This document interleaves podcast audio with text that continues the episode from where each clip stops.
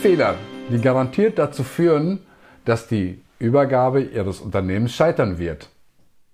Und wer von euch möchte mehr Zeit und mehr Leichtigkeit für die wirklich schönen Dinge im Leben und im Familienunternehmen? Wer von euch stellt immer wieder fest, obwohl das Thema Nachfolge ansteht, dass es immer wieder aufgeschoben wird? Hallo und herzlich willkommen zu Das Beste aus zwei Generationen. Dem Podcast für Unternehmer und Nachfolger. Und danke, dass du wieder mit dabei bist und reinhörst. Erfahre, wie du als Nachfolger im Familienbetrieb tatsächlich die Führung übernimmst und mehr Zeit und Gelassenheit kreierst. Und wie du als Unternehmer mit Gelassenheit das Thema Übergabe angehst und beide Hände frei bekommst, um neu zufassen zu können. Heute wird es spannend, weil heute dreht sich alles um das Thema Tu das bloß nicht. Fünf Fehler, die die Unternehmensnachfolge garantiert scheitern lassen. Das wird richtig spannend heute. Und Alex, lass uns doch gleich loslegen. Du bist ja seit 1985 Unternehmer. Da war ich ja gerade mal erst fünf Jahre alt. Also kann ich noch nicht mithalten, bin ich ein paar Jahre jünger als du. Und du hast ja in dieser Zeit nicht nur selbst vier Unternehmen äh, übergeben und selbst erlebt, sondern auch Erfahrungen aus anderen Unternehmen. Was sind denn aus deiner Sicht die größten fünf Fehler von Unternehmern, die damit eine erfolgreiche Übergabe verhindern? Und da bin ich jetzt echt gespannt, weil ich kenne die fünf Fehler auch noch nicht. Und jetzt bin ja. ich echt gespannt, was Alex da mitgebracht hat. Ja, der erste Punkt ist aus meiner Sicht, dass sich viele Unternehmer für unersetzlich halten und auch das Unternehmen so entwickelt haben, dass das tatsächlich stimmt.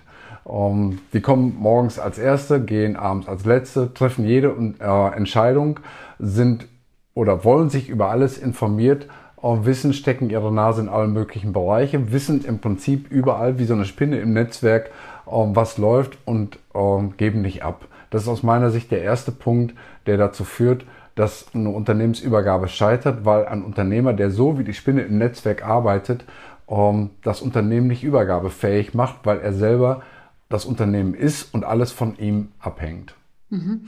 Und ist es dann, also wenn ich das jetzt richtig verstehe, Sie geben also keine Verantwortung ab, ist es dann auch der patriarchische Führungsstil? Das äh, ist natürlich oft zusammen. Das kann auch sehr kollegial sein. Also es muss nicht jetzt ein herrschaftlicher, patriarchischer Führungsstil sein. Aber unterm Strich ist es tatsächlich so, da liest du mit deiner Vermutung richtig, dass eine Verantwortungsübergabe nicht stattfindet. Und das geht im Kleinen los. In solchen Unternehmen gibt es oft keine Struktur. Das heißt, es gibt keine Definition von Rollen oder Aufgaben, die in einem Organigramm dargestellt sind und dann bestimmten Mitarbeitern zugeordnet sind, sodass jeder weiß, das sind meine Aufgaben, dafür bin ich zuständig. Und was damit einhergehen muss, ist natürlich auch eine ganz simple Unterschriftenregelung oder eine Kompetenzregelung, eine Entscheidungsmatrix, wo jeder Mitarbeiter weiß, in dieser Rolle, die ich jetzt übernehme, kann ich Entscheidungen treffen bis zu einer Höhe von x Euro. Also zum Beispiel, wenn ein Entwickler ähm, in der Entwicklungsabteilung, in der in der Forschung ähm, eine Literatur bestellen muss oder eine bestimmte Information, dann muss er wissen, bis 100 Euro kann ich ausgeben, ohne dass ich meinen Abteilungsleiter fahren muss oder gar zum Chef laufen, damit der das freigibt. Oder ein Vertriebsleiter, der weiß eben Angebotshöhen bis zu, als Beispiel, 10.000 Euro, die kann ich alleine unterschreiben und erst darüber muss ich eine zweite Unterschrift einholen oder sogar zum Chef, damit der das Ding unterschreibt. Das fehlt in vielen Unternehmen völlig. Mhm. Gut, das ist ja auch eine große Herausforderung. Also wenn man das jetzt 30 Jahre lang so gelebt hat, dass alles entschieden wird und auf einmal soll hier losgelassen werden, kann natürlich eine große Herausforderung dastehen. Und wenn du jetzt mal schaust, wie sollte das in der Praxis denn wirklich ausschauen, also dass das rund läuft, weil es klingt ja immer alles so toll. Ich habe ja auch schon haufenweise Ratschläge bekommen. Nur wie kann das dann, wie kann das in der Praxis wirklich ausschauen? Ja, in der Praxis ähm, muss es aus meiner Sicht so sein, dass sowohl Strukturen als auch Prozesse etabliert werden. Das hört sich jetzt ein bisschen theoretisch an. Was meine ich mit Strukturen? Ich habe es gerade schon mal erklärt. Ganz simpel in einem Organigramm wird aufgeschrieben, welche Funktionen welche Rollen müssen in einem Unternehmen gespielt werden. Das ist in einem Gastronomieunternehmen anders als in einem Autohaus und in einer Maschinenfabrik ist es wieder anders als in einem Softwarehaus. Da gibt es um, eine Entwicklungsabteilung, da gibt es Vertrieb und Marketing und Service. Um, während in einem Autohaus eben der Werkstattbetrieb da ist, da gibt es eine Ersatzteilversorgung, ein Lager, um, eine Buchhaltung und ähm, ähnliche Dinge. Und so sind eben unterschiedliche Aufgaben in jedem Unternehmen zu erfüllen und die müssen einfach mal beschrieben werden und in einer grafischen Form als Tabelle oder als, als, ähm, als ähm, Excel-Aufstellung definiert und, äh, und dokumentiert werden. Das ist das erste, damit man überhaupt weiß, welche Aufgaben gibt es. Und jetzt kommt der zweite Punkt. Deswegen sind es auch keine Stellenbeschreibungen, sondern wer übernimmt welche Rolle oder welche Aufgaben, sodass das auch wechseln kann. Es können drei Leute in der Werkstatt um, Montagearbeiten machen, aber einer ist zum Beispiel für die Annahme verantwortlich. Oder der hat wieder Stellvertreter, wenn der, wenn der Erste nicht da ist, ist der Zweite da und dann macht der eben die Annahme für die, für die Reparaturen. Und für jeden Aufgabe, für jede Aufgabe, für jede Rolle muss beschrieben sein, was diese Rolle, die Person, die die Rolle jetzt einnimmt, entscheiden darf und was sie nicht entscheiden darf. Das ist das, was ich eine Kompetenzregelung nenne. Und das kann man am einfachsten mit einer Unterschriftenregelung abbilden, wo zum Beispiel jemand im Auftrag unterschreibt oder IV in Vertretung oder dann mit äh, PP für eine Einzelprokura oder für eine, mit PPA für eine Gesamtprokura oder eben der Inhaber äh, selber, sodass man weiß, das sind die unterschiedlichen Kompetenzstufen und an jede Stufe gebunden, das kann man auch für jede einzelne Rolle machen, gibt es eine Entscheidungshöhe, bis zu der ein Mitarbeiter zum Beispiel selbstständig Geld ausgeben darf oder eine Rechnung überweisen oder eben äh, einen Auftrag annehmen, eine Auftragsbestätigung schicken oder solche Dinge, damit es nicht alles vom Chef abhängig ist. wenn in einem Unternehmen so eine Struktur nicht vorhanden ist, heißt das, es hängt alles am Chef und wenn der nicht da ist, geht gar nichts mehr. Okay, klingt alles logisch. Ich glaube, das ist auch einigen unseren Zuhörer logisch, wieso wir das machen sollten. Nur jetzt frage ich mich oder ich frage dich, Alex, ähm, du bist ja der Experte für die Inhaber. Wieso machen sie es denn nicht? Ja, ähm, weil ich immer wieder sehe, dass dieses ähm, Verantwortung abgeben mit Ängsten verbunden ist, ob dann wohl Fehler gemacht werden. Wenn das wer nicht macht denn da die Fehler? Also wer, wer der, macht der Inhaber hat Angst, Fehler zu machen oder wer macht Fehler? Nein, der Inhaber hat Angst, dass die Mitarbeiter Fehler machen, dass die Mitarbeiter das nicht so machen, wie er das machen würde. Und das ist aus meiner Sicht der größte Fehler, denn ähm, der Umgang mit Fehlern ist etwas ganz Entscheidendes in einem Unternehmen. Wenn ich Leuten nicht die Möglichkeit gebe, Fehler zu machen, können sie auch nicht lernen. Die Frage ist immer, wie groß ist der Fehler? Wenn jetzt jemand mit einem Schlag ein Unternehmen gegen die Wand fahren kann, weil er einen Millionenauftrag annimmt oder ein Angebot abgibt, das falsch kalkuliert das kann es natürlich nicht sein. Aber wenn jetzt jemand, angenommen, bleiben wir bei dem äh, Thema Literatur, ein falsches Buch bestellt und das nicht zurückgeben kann, jetzt sind 50 Euro ausgegeben, die ja einfach fehlerhaft ausgegeben sind, wird das das Unternehmen nicht umbringen. Aber derjenige wird das in Erinnerung behalten und beim nächsten Mal dreimal hingucken, dass er auch die richtige Version bestellt. Und so wächst jeder Mitarbeiter mit dem Maß der Kompetenz und Verantwortung, die ihm zugetraut wird. Und das ist, glaube ich, die wichtigste Aufgabe für uns Unternehmer, dass wir Mitarbeiter entwickeln, dass wir denen mehr Möglichkeiten zu entscheiden geben, auch mehr Möglichkeiten, Fehler zu machen. Das gehört dazu. Wenn die Quote der richtigen Entscheidung höher ist als die Quote der Fehler, ist das in Ordnung. Und die meisten Fehler kann man ja auch Gott sei Dank relativ einfach äh, korrigieren und das gehört dazu. Eine Fehlerkultur ist in allen erfolgreichen Unternehmen etabliert. Das heißt, der Mensch ist nicht schlecht, weil er Fehler gemacht hat, ähm, sondern er hat eine falsche Entscheidung getroffen. Die bügelt er gerade, aber er ist immer in der Lernkurve, entwickelt sich immer weiter, kriegt mehr Verantwortung, kriegt mehr Vertrauen und schafft eben auch dadurch deutlich mehr, als wenn er immer auf der gleichen Stufe stehen bleiben würde. Mhm. Und wenn ich das jetzt richtig von dir verstanden habe, Alex, dann ist es ähm, wichtig, dass kleinschrittchenweise die Verantwortung abgegeben wird. Also dass, dass zum Beispiel der Mitarbeiter mal ein Buch selbst bestellen kann, kleine Entscheidungen treffen kann, wenn Reparaturen anfallen, wenn ähm, irgendwas im Betrieb nicht rund läuft. Es ist so, dass das für den, für den einzelnen Mitarbeitern ein Weg ist, der sich entwickelt. Wenn jetzt jemand neu ins Unternehmen kommt, dann ist klar, dass seine Entscheidungskompetenz noch niedriger ist, als wenn er ein, zwei, drei Jahre Erfahrung schon hat. Wichtig ist aber, dass die Kultur generell im Unternehmen ähm, äh, verankert wird, weil man kann nicht das bei dem einen Mitarbeiter machen und bei dem anderen nicht. Das ist eine Prinzipfrage. Und die, das ist eine Frage der Unternehmenskultur. Und die ist aus meiner Sicht alles entscheidend. Entweder es herrscht die Kultur des Vertrauens und auch der entsprechenden Verantwortung und Kompetenzübernahme oder es herrscht eben nicht die Kultur des Vertrauens. Ich könnte jetzt auch sagen Misstrauens, das wäre aber ein falscher Zungenschlag, weil jemandem keine Kompetenz zu geben, heißt nicht zwangsweise, dass ihm misstraut wird. Aber es ist eben ein Unterschied, ob ich den Mitarbeiter befähige, Entscheidungen zu treffen, auch Fehler zu machen, oder ob ich sage, das will ich auf jeden Fall verhindern und keine Fehler zu machen ist oberstes Gebot. Das heißt, ich gehe da den risikoarmen Weg, ich schließe Chancen aus, denn Risiken und Chancen sind immer miteinander verbunden und wenn ich sage, ähm, wir wollen das Risiko begrenzen, begrenze ich auch die Chancen. Das ist eine Frage der Einstellung des Unternehmers. Und was ist denn der dritte Punkt? Weil du hast ja gesagt, hast fünf Punkte, an dem die meisten Nachfolgen scheitern. Genau. Der dritte Punkt war, ähm, sich keine Herausforderungen zu suchen. Und äh, das betrifft ja den Unternehmer selber und es betrifft beide Bereiche. Es betrifft den Bereich des Unternehmens, in dem immer wieder Herausforderungen auch aktiv gesucht werden müssen, aber auch im persönlichen Bereich. Was meine ich damit? Eine Herausforderung im vergangenen Jahr war zum Beispiel aus meiner Sicht das Thema Digitalisierung.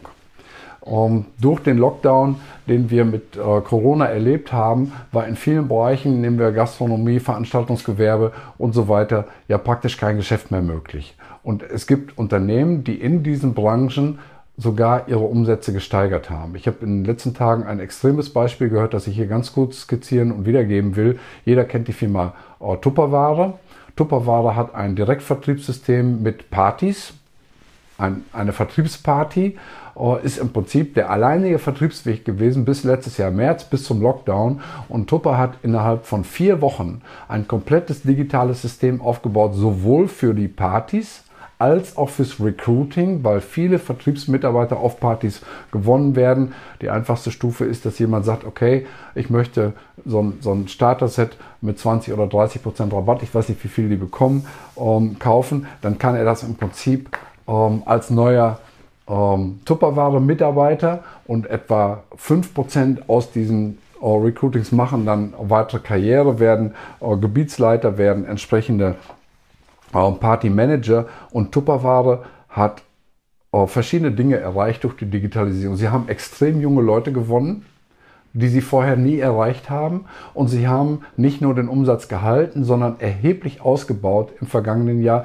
dadurch, dass sie diese Digitalisierung bis zu ähm, den Stores ähm, vorgeführt haben, wo jeder Mitarbeiter, jeder Tupperware-Mitarbeiter sein eigenes E-Commerce-Store hat.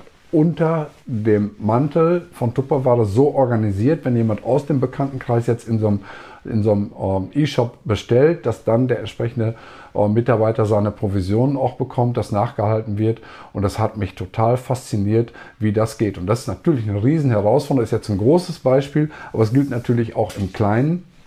Wir sehen bei einer einfachen Pizzeria äh, den Unterschied, ob jemand einen Bestellservice und Lieferservice anbietet, also auch außer Haus liefert, oder ob jemand sagt, ja, mein Restaurant ist jetzt äh, leider geschlossen, weil oh, ich kann ja niemanden reinlassen mit Corona. Ähm, die Küche kann trotzdem Pizzen produzieren und, äh, und Nudeln oder Auflauf oder was auch immer. Und das ist sehr, sehr unterschiedlich, wie die Leute damit umgehen. Und das ist letztlich eine Frage der Einstellung des Unternehmers. Genau, das bedeutet natürlich auch raus aus der Komfortzone. Immer. Weil im Neuen liegt immer das Risiko. Ich weiß nicht, wie das läuft. Kann ja sein, dass das schief geht, uh, an das ich mich jetzt rantraue. Und das ist aber genau der Punkt.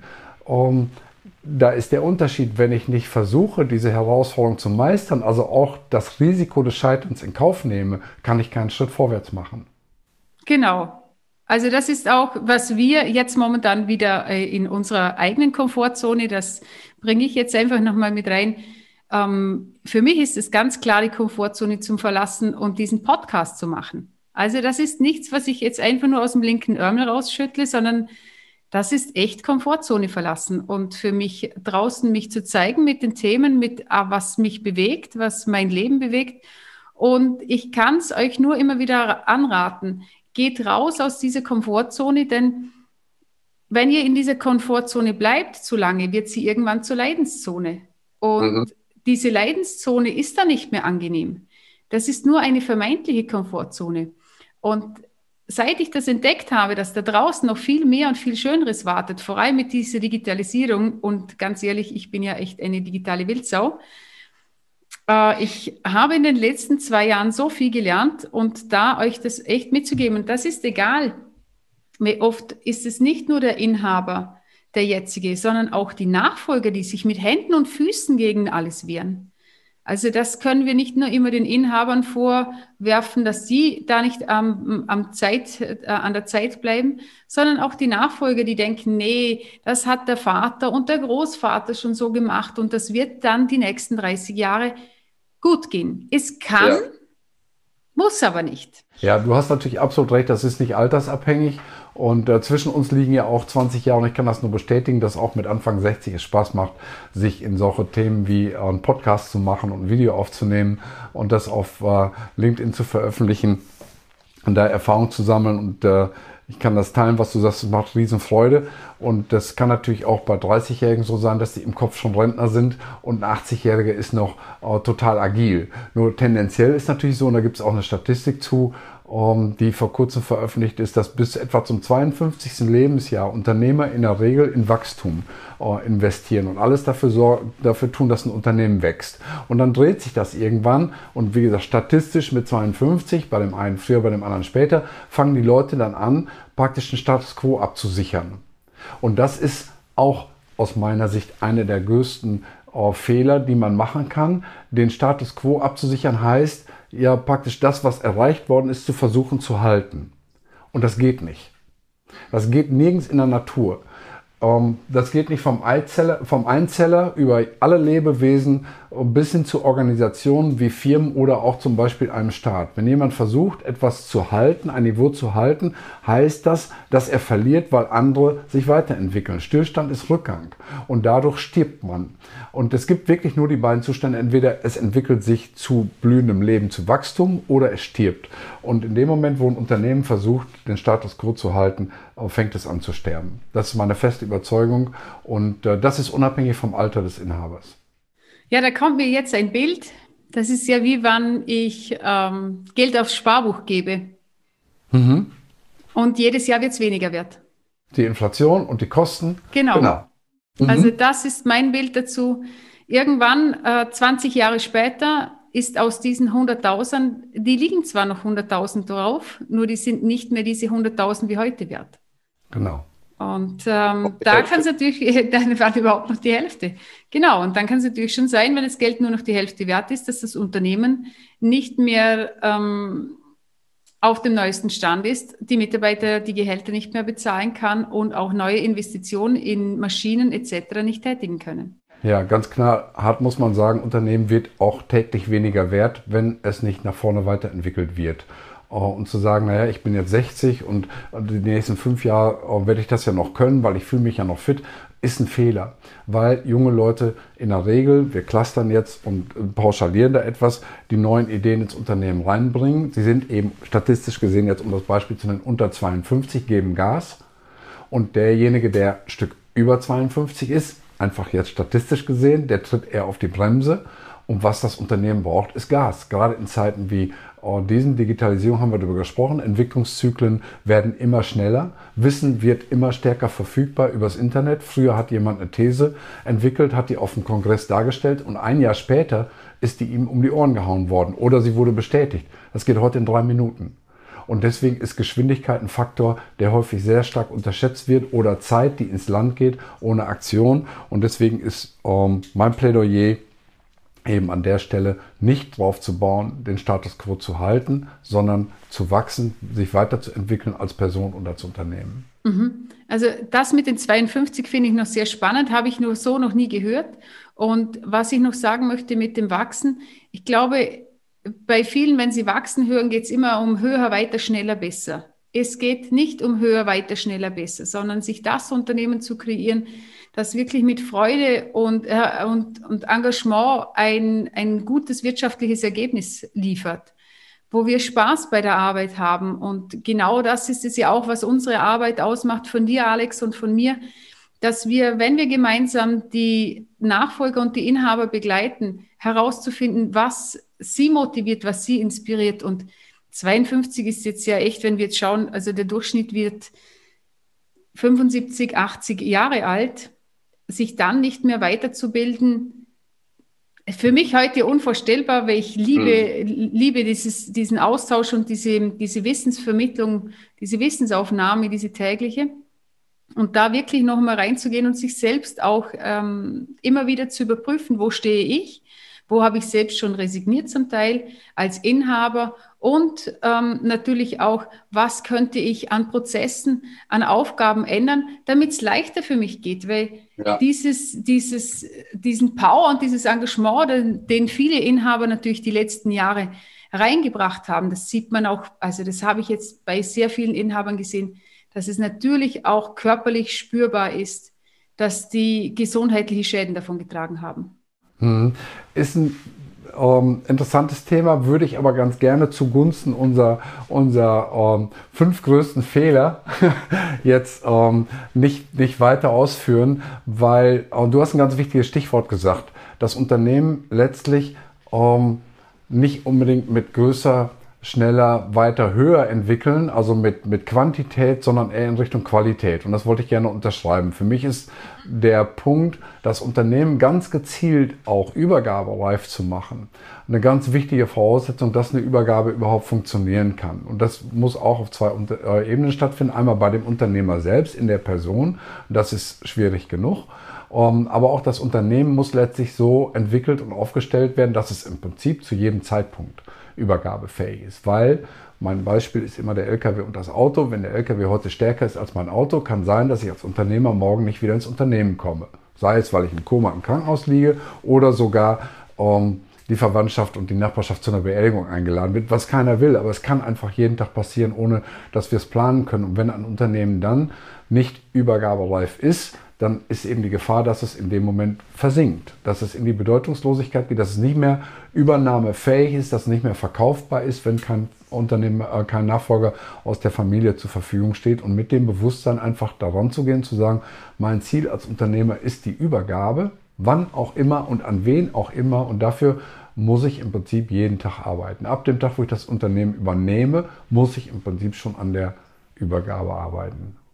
Das ist ein super Impuls. Also heute, das gilt ja für beide, für den Inhaber und für den Nachfolger, jetzt schon daran zu arbeiten, das Unternehmen übergabereif zu machen. So, dass es dem anderen natürlich auch Spaß macht. Ja, das ist wie bei einem, ähm, beim Abschluss eines Arbeitsvertrages oder eines Anstellungsvertrages, wo man sich, finde ich, auch über die Auflösung unterhalten kann. Und die Frage, welche Kündigungsfrist vereinbaren wir? Vereinbaren wir gesetzlich vier Wochen oder vereinbaren wir drei Monate, damit dann zum Beispiel der Mitarbeiter, der gehen muss, aus einer ungekündigten Position sich neu bewerben kann und auf der anderen Seite aber noch eine ordentliche Übergabe macht? Oder sage ich, gehe ich eben davon aus, okay, wenn es zu Ende ist, dann ist auch gleichzeitig der letzte Tag und dann grüßt man sich nicht mehr und dann ist man sich spinnefeind. Das fände ich sehr unangemessen, sehr schade. Deswegen habe ich zum Beispiel bei meinen Angestelltenverhältnissen immer eine längere Kündigungsfrist vereinbart und auch das Ende schon zu Anfang besprochen. Und warum soll das nicht auch bei einer Unternehmensnachfolge so sein, dass ich als Nachfolger in dem Moment, wo ich antrete, auch praktisch über meine eigene Nachfolge dann in 20, 30 Jahren oder wann auch immer schon nachdenke und auch mit dem Ziel das Unternehmen entwickle, dass es jederzeit auch aus welchen Gründen auch immer, ob man die selber beeinflussen kann oder nicht, auch dann übergabefähig ist. Spannender Impuls. Mindset. Ganz wichtiger Punkt aus meiner Sicht, mit diesem Mindset daran zu gehen. Ja, da gibt es noch einen Punkt und der ist ähm, aus meiner Sicht äh, zu glauben, alles allein machen zu müssen. Dieser Mythos, dass ein Unternehmer erstmal alles können muss und vor allen Dingen muss er alles alleine können. Und dieser Mythos hindert viele Unternehmer daran, sich Hilfe zu holen, in welchem Bereich auch immer, sei es fachlich, er hat eben auch keine steuerliche Ausbildung, er hat keine ähm, Ausbildung, was das Thema ähm, Verträge angeht, äh, im Recht, ob das Arbeitsrecht ist, ob das ähm, Urheberrecht ist, äh, im Bereich von Patenten oder, oder was auch immer. Man braucht aus meiner Sicht immer die besten Spezialisten, die verfügbar sind. Egal in welchem Bereich. Und ähm, der größte Fehler ist, der fünfte Fehler in unserer Folge ist, dass es viele Unternehmer gibt, die einfach keine Hilfe suchen und in Anspruch nehmen, um bestimmte Aufgabenstellungen äh, zu lösen. Und zwar auf dem höchstmöglichen Niveau. Wirklich mit Leuten, die es drauf haben, die das besser können als jeder andere. Und äh, das wäre mein Tipp. Nummer 5, ähm, um eine Unternehmensübergabe scheitern zu lassen. Mach alles allein, versuch alles alleine hinzukriegen, ohne Hilfe von außen. Dann ist die Wahrscheinlichkeit, das nicht zu schaffen, relativ hoch. Bisschen Ironie drin, aber äh, jeder Hörer wird das verstehen. Mhm. Und ähm, ich habe das ja selbst auch immer wieder erlebt dass keine, ähm, zum Teil keine Berater geholt werden und erlebe das selbst heute tagtäglich bei mir. Umso mehr Fachberater ich an meiner Seite habe, umso leichter kann ich natürlich auch diese Prozesse abwickeln und ich verstehe also ich kriege auch das Grundverständnis von den Beratern, die mir dieses Wissen auch weitergeben. Natürlich können wir uns Wissen aneignen, nur braucht es halt haufenweise Zeit. Und diese Zeit haben die wenigsten Unternehmer. Und Alex, was ist jetzt, wie, wie kann jetzt ein Unternehmer, also was gibst du dem Unternehmer da für einen Tipp vielleicht auch mit, wenn es darum geht, auch in, in diesen ähm, in diesen vorherigen Tipps, die du schon hattest, äh, was ein, ein Generationenwechsel zum Scheitern bringt. Was gibst, ratest du oder gibst du den Unternehmern mit, auf was sie achten sollen oder was, was wichtig ist? In Bezug auf das Thema äh, Nachfolge generell, das Wichtigste ist, finde ich, sich selber klar zu sein, dass die eigene Zeit endlich ist.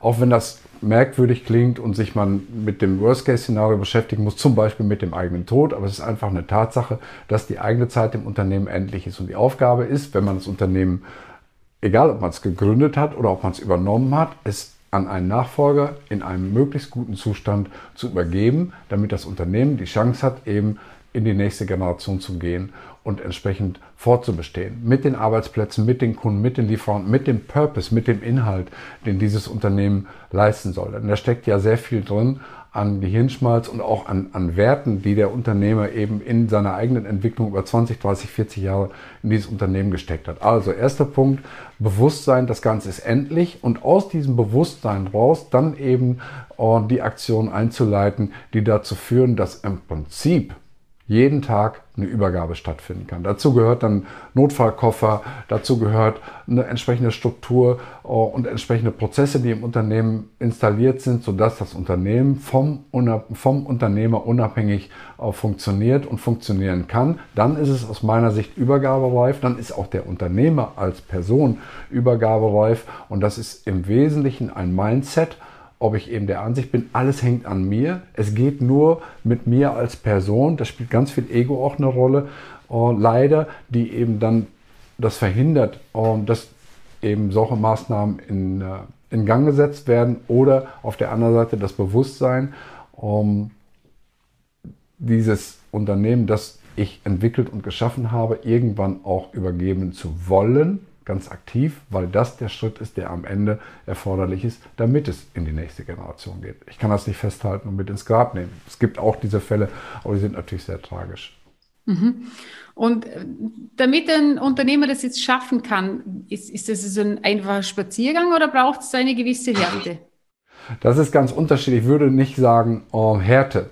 Härte ist aus meiner Sicht ähm, interpretationsfähig und nicht der optimale Begriff. Ich würde eher sagen, dass es das Wort Konsequenz beschreibt, dass er in dem Bewusstsein, dass die Dinge endlich sind und er Dinge anschieben muss, die erforderlich sind für eine ordentliche Übergabe, dass er die dann auch mit Konsequenz in Gang setzt und auch durchzieht, so dass am Ende eine Übergabe auch sowas wie die Krönung eines Lebenswerkes ist. Denn das ist es in der Regel auch. Dass eben mit der Übergabe dann die ähm, ja, die Pflicht oder die, die, die Wünsche des Unternehmers in Erfüllung gehen, das, was er geschaffen hat, tatsächlich auch in die nächste Generation zu bringen, damit es fortbestehen kann. Weil sonst würde es untergehen. Ja, Danke, Alex. Das ist jetzt noch, also für mich jetzt auch nochmal ein schönes Bild so zum Abschluss, die Krönung, also die Krone, die ich da mitnehme. Für mich, dass, wenn ich diese Krone dann weiterreiche, als ein wertvolles Geschenk ist. Diese Krone hat ja verschiedene Werte auch mit reingepackt und ähm, dass ich dieses Geschenk dann den Nächsten übergeben darf. Richtig. Genau, von einer Generation auf die nächste. In den Königshäusern ist das klar, da stellt das auch keiner in Zweifel. Das alles jubelt schon, wenn äh, der Kronprinz geboren wird. Tut mir leid jetzt bei den Mädels, dass sie eben in vielen Monarchien eben nicht automatisch Thronfolger sind, äh, außer es sind eben keine Jungs geboren, wie das in England jetzt bei der, bei der Lisbeth äh, der Fall war vor, keine Ahnung, 70 Jahren. Aber es spielt auch äh, keine Rolle. Aber es ist in dem Moment ähm, schon klar, dass die Nachfolge gesichert ist, weil eben ein, ein Thronfolger da ist und der wird das ganze Leben darauf vorbereitet, diesen, diese Rolle auch anzunehmen. Klar, abhängig vom Tod des Vorgängers, was schade ist. Auch da gibt es aus meiner Sicht eine ganz, ganz tolle äh, Ausnahme, die wir alle kennen aus Rom, aus dem Vatikan, wo ähm, unser Papst ähm, Franziskus, Franziskus, oh, wie heißt der aus Bayern, ähm, bin jetzt gar nicht sicher, war, war Franziskus, oder? Dass der praktisch als erster nach 800 Jahren sein Amt als Papst niedergelegt hat, hat gesagt, ich bin jetzt nicht mehr Papst, ich danke ab. Das fand ich sehr, sehr vorbildlich. Ähm, und äh, das könnte die Queen auch machen. Ich glaube ja, dass die sowieso einen Generationssprung plant und der Charles das nicht werden soll. Aber das ist jetzt eine kleine Anekdote am Rande. Aber in den Königshäusern ist klar, dass alles auf die Nachfolge hin ausgerichtet ist. Und es das heißt ja auch dann, der König ist tot, es lebe der König. Das ist genau das mit der Weitergabe der Krone, was du gerade angesprochen hast. Das ist komplett durchgeplant und durchgestylt. Da gibt es Protokolle zu, das ist alles vorgeschrieben, wie das läuft, wann, wo, welche Flagge auf Halbmast hängt oder nicht. Und das ist in vielen Unternehmen leider nicht so. Und man sollte das eben auch nicht anstreben, es mit dem Tod zu tun, sondern in vitaler Gesundheit. Und ich kann aus eigener Erfahrung sagen, es gibt so viele schöne Dinge, die auf einen warten, wenn dieses Loslassen stattgefunden hat, wo viele Unternehmer vorher gar keinen Gedanken dran verschwenden, auch gar nicht, auch gar nicht zulassen können. Und ich kann nur jeden einladen, auch da mal über den Tellerrand zu schauen und sich mit Leuten zu unterhalten, die den Schritt schon gemacht haben. Da warten viele faszinierende Dinge, über die man vorher noch gar nicht nachgedacht hat. Genau, und vor allem, da wartet mehr wie nur die Rentnerbank Wo draußen vor dem Haus. Also genau. das, das ist ja heute nicht mehr so wie vor 40, 50 Jahren. Ja, du, Alex, danke Alex für dieses Interview. Danke euch, liebe Zuhörer. Danke dir fürs Dranbleiben. Und nächste Woche erfährst du, ob du als Nachfolger wirklich so sein musst wie dein Vater oder ob es auch noch andere Möglichkeiten für dich gibt. Und da dürft ihr wieder sehr gespannt sein. Ja, wir bedanken uns bei euch, dass ihr diese Sendung bis zum Ende komplett gesehen bzw. gehört habt. Ja, und wenn es dir gefallen hat, abonniere den Podcast und empfehle ihn auch deinen Freunden weiter. Ja, vielleicht ist es auch einfach, den Link weiterzuleiten an Freunde, denn nach meiner Erfahrung geht das einfacher als eine Bewertung hinter, zu hinterlassen, über die wir uns natürlich auch freuen. Wir wünschen euch noch eine schöne Woche. Alles Liebe, eure Manuela. Alles Gute, euer Alex. Tschüss. Servus.